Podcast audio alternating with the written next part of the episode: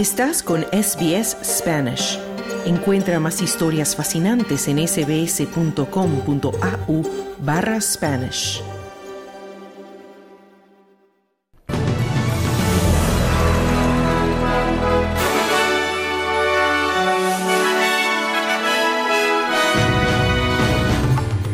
El presidente de Estados Unidos, Joe Biden, promete represalias después de que tres soldados estadounidenses murieran en un ataque con drones en Medio Oriente. Nueva Zelanda mantiene su financiación de la Organización de las Naciones Unidas para los Refugiados Palestinos, mientras los aliados le retiran su apoyo. Y la oposición venezolana, venezolana exige que se revierta la inhabilitación de su candidata presidencial, María Corina Machado. Estos son los titulares del lunes 29 de enero. Comenzamos en el exterior. Jordania ha condenado el ataque con aviones no tripulados contra el personal de defensa de Estados Unidos dentro de su territorio y dice que está trabajando con Estados Unidos para asegurar la frontera y luchar contra el terrorismo. El presidente estadounidense Joe Biden culpó a grupos militantes respaldados por Irán por este ataque en el que murieron tres miembros del servicio estadounidense. Los funcionarios dicen que al menos 34 miembros del personal están siendo evaluados por posible lesión cerebral traumática. La analista de Oriente Medio de Oxford Analytica, Laura James, dice que el incidente marca un punto de inflexión en el conflicto de la región. Ella dice que los analistas han estado preocupados por un incidente de este tipo durante meses porque las bajas militares estadounidenses representan una línea roja.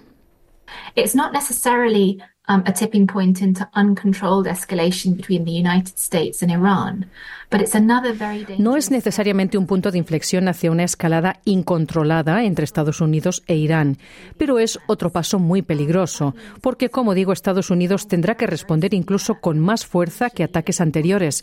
Eso significa posiblemente matar a algunos líderes de la milicia iraquí de muy alto rango, posiblemente algunos iraníes también de alto rango, y eso presentará dilemas tanto para Bagdad como para Teherán, que deberán responder a su vez, decía esta analista de Oxford Analytica. Y como adelantábamos en titulares, Nueva Zelanda no ha seguido a sus aliados en la decisión de retener fondos dirigidos a la Agencia de las Naciones Unidas acusada por Israel de estar involucrada en la masacre liderada por Hamas el 7 de octubre. La agencia internacional que apoya a los refugiados palestinos, la UNWRA, ha despedido a varios empleados de su fuerza laboral de 13.000 personas en Gaza y está investigando estas denuncias. Las acusaciones han llevado a Australia, Canadá, Gran Bretaña, Italia, Alemania, Francia y Japón a retirar o suspender su apoyo financiero, así como al principal donante de la UNWRA, Estados Unidos. Pero el gobierno de Nueva Zelanda dice que está comprometido a apoyar la crítica respuesta humanitaria en Gaza y ha respaldado una investigación para investigar urgentemente las acusaciones. Otros países como Noruega e Irlanda dicen que seguirán financiando la organización mientras se investiga. Y seguimos allí porque las instalaciones médicas corren el riesgo de colapsar en la ciudad de Khan Yunis, en el sur de Gaza, mientras los combates arrecian en todo el enclave palestino. Los residentes dijeron que aviones y tanques israelíes también atacaron áreas en la ciudad de Gaza al norte, donde Israel ha estado retirando tropas. El brazo armado de Hamas y la yihad islámica dijeron que los combatientes se enfrentaron con tropas israelíes en varias áreas del enclave durante la noche. El brazo armado de Hamas dijo que sus combatientes destruyeron dos tanques israelíes en Khan Yunis.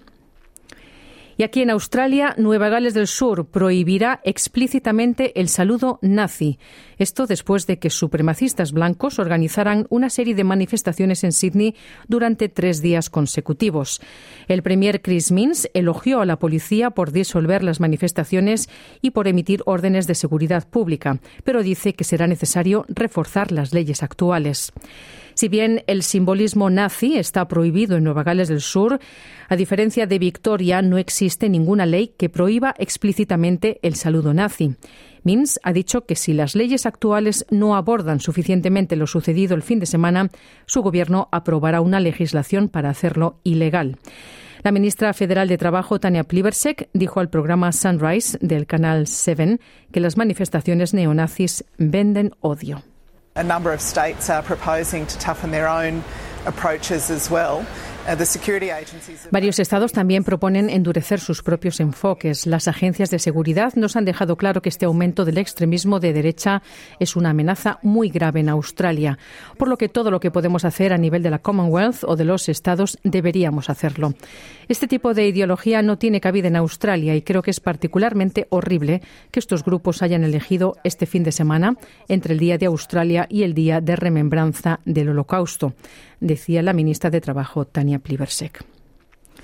Y en otros asuntos, las tarifas de cuidado infantil han aumentado más rápido que la inflación y los salarios.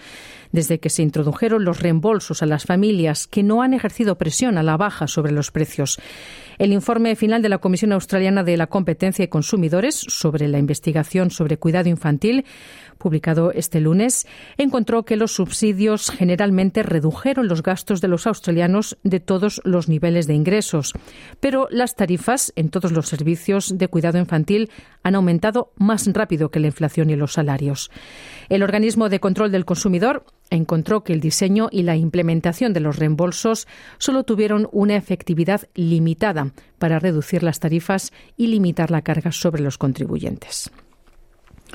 Y en relación con esto, la senadora independiente Jackie Lambie dice que es necesario hacer más para aliviar la presión del costo de vida sobre los australianos comunes y corrientes.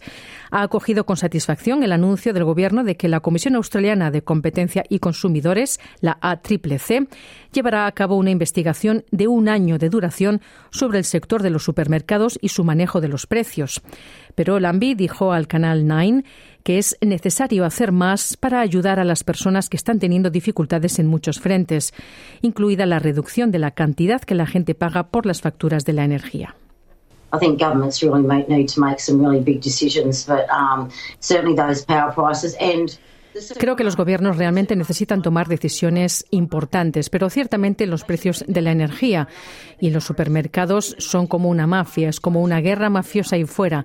Deberían haberse solucionado hace años. Nadie ha tenido el coraje, ninguno de los principales partidos políticos, de derribarlos y asegurarse de que no estén aumentando los precios, como están haciendo desde hace tiempo, decía la senadora Jackie Lambie. La investigación de la ACCC investigará la diferencia entre lo que los supermercados pagan a los agricultores por los productos frescos y lo que cobran a los clientes, en medio de las acusaciones de que los gigantes Woolworths y Coles están subiendo los precios. Y los defensores de la seguridad vial dicen que los gobiernos estatales y territoriales están reteniendo datos que podrían usarse para prevenir accidentes. Unas 677 personas han muerto en las carreteras australianas en los últimos seis meses, lo que supone el periodo más mortífero en 13 años. La Asociación Australiana de Automóviles dice que los datos sobre la calidad de las carreteras, las causas de los accidentes y la eficacia de la aplicación de la ley deberían hacerse públicos para comprender el problema y salvar vidas. Y nos vamos a Latinoamérica. La oposición venezolana exigió el sábado a la Corte Suprema que se revierta la inhabilitación de su candidata presidencial, María Corina Machado, quien fue electa en primarias como la candidata de la oposición para enfrentar a Nicolás Maduro en las presidenciales de este año. Escuchamos a Gerardo Blight, jefe del equipo negociador de la oposición venezolana. Exigimos también que esa decisión tomada ayer sea revertida por haberse violado el procedimiento. Y el procedimiento acordado significaba un juicio. Blight también denunció que el proceso seguido Machado no cumplió con los procesos establecidos en las leyes porque la candidata no le fue notificada su inhabilitación ni pudo acceder a su expediente. Asegura que se violó el debido proceso y el derecho de defensa. Por su parte, el Tribunal Supremo de Justicia de Venezuela, de línea oficialista, había ratificado el viernes la inhabilitación impuesta a Machado por 15 años y argumentó que la dirigente estaba incursa en hechos de corrupción vinculados a Juan Guaidó, quien se proclamó presidente interino entre 2019 y 2023 en un intento por derrocar a Maduro. Por su parte, el Departamento de Estado de Estados Unidos manifestó que la decisión es muy preocupante y que contradice los compromisos asumidos por Maduro y sus representantes en el marco del Acuerdo de Barbados, que fijaba una hoja de ruta electoral y permitía a todos los partidos elegir sus candidatos para la elección presidencial. Estados Unidos anunció además que evalúa restablecer las sanciones al petróleo, el gas y el oro de Venezuela, que fueron flexibilizadas como premio al acuerdo alcanzado anteriormente entre las partes el pasado octubre.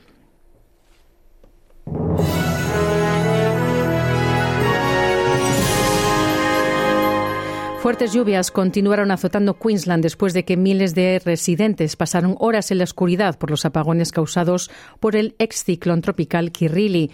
Las cuadrillas trabajaron durante la noche del 28 de enero para restaurar el suministro a 10.000 clientes que aún estaban sin electricidad, después de que alrededor de 66.000 personas sufrieran cortes de energía en el punto máximo del paso del ciclón. La Oficina de Meteorología dice que partes del estado siguen en riesgo de fuertes lluvias e inundaciones a medida que Kirrili avanza por el interior norte del estado. El centro y sur de Queensland correrán mayor riesgo de sufrir inundaciones repentinas a principios de esta semana, así como partes del norte de Nueva Gales del Sur a medida que la depresión tropical descienda por la costa.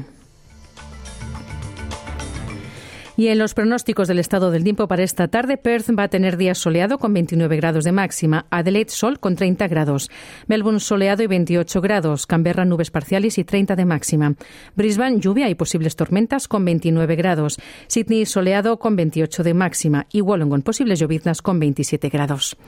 Hasta aquí el boletín de noticias de SBS Audio. Te invitamos ahora a continuar en sintonía para no perderte nuestro programa.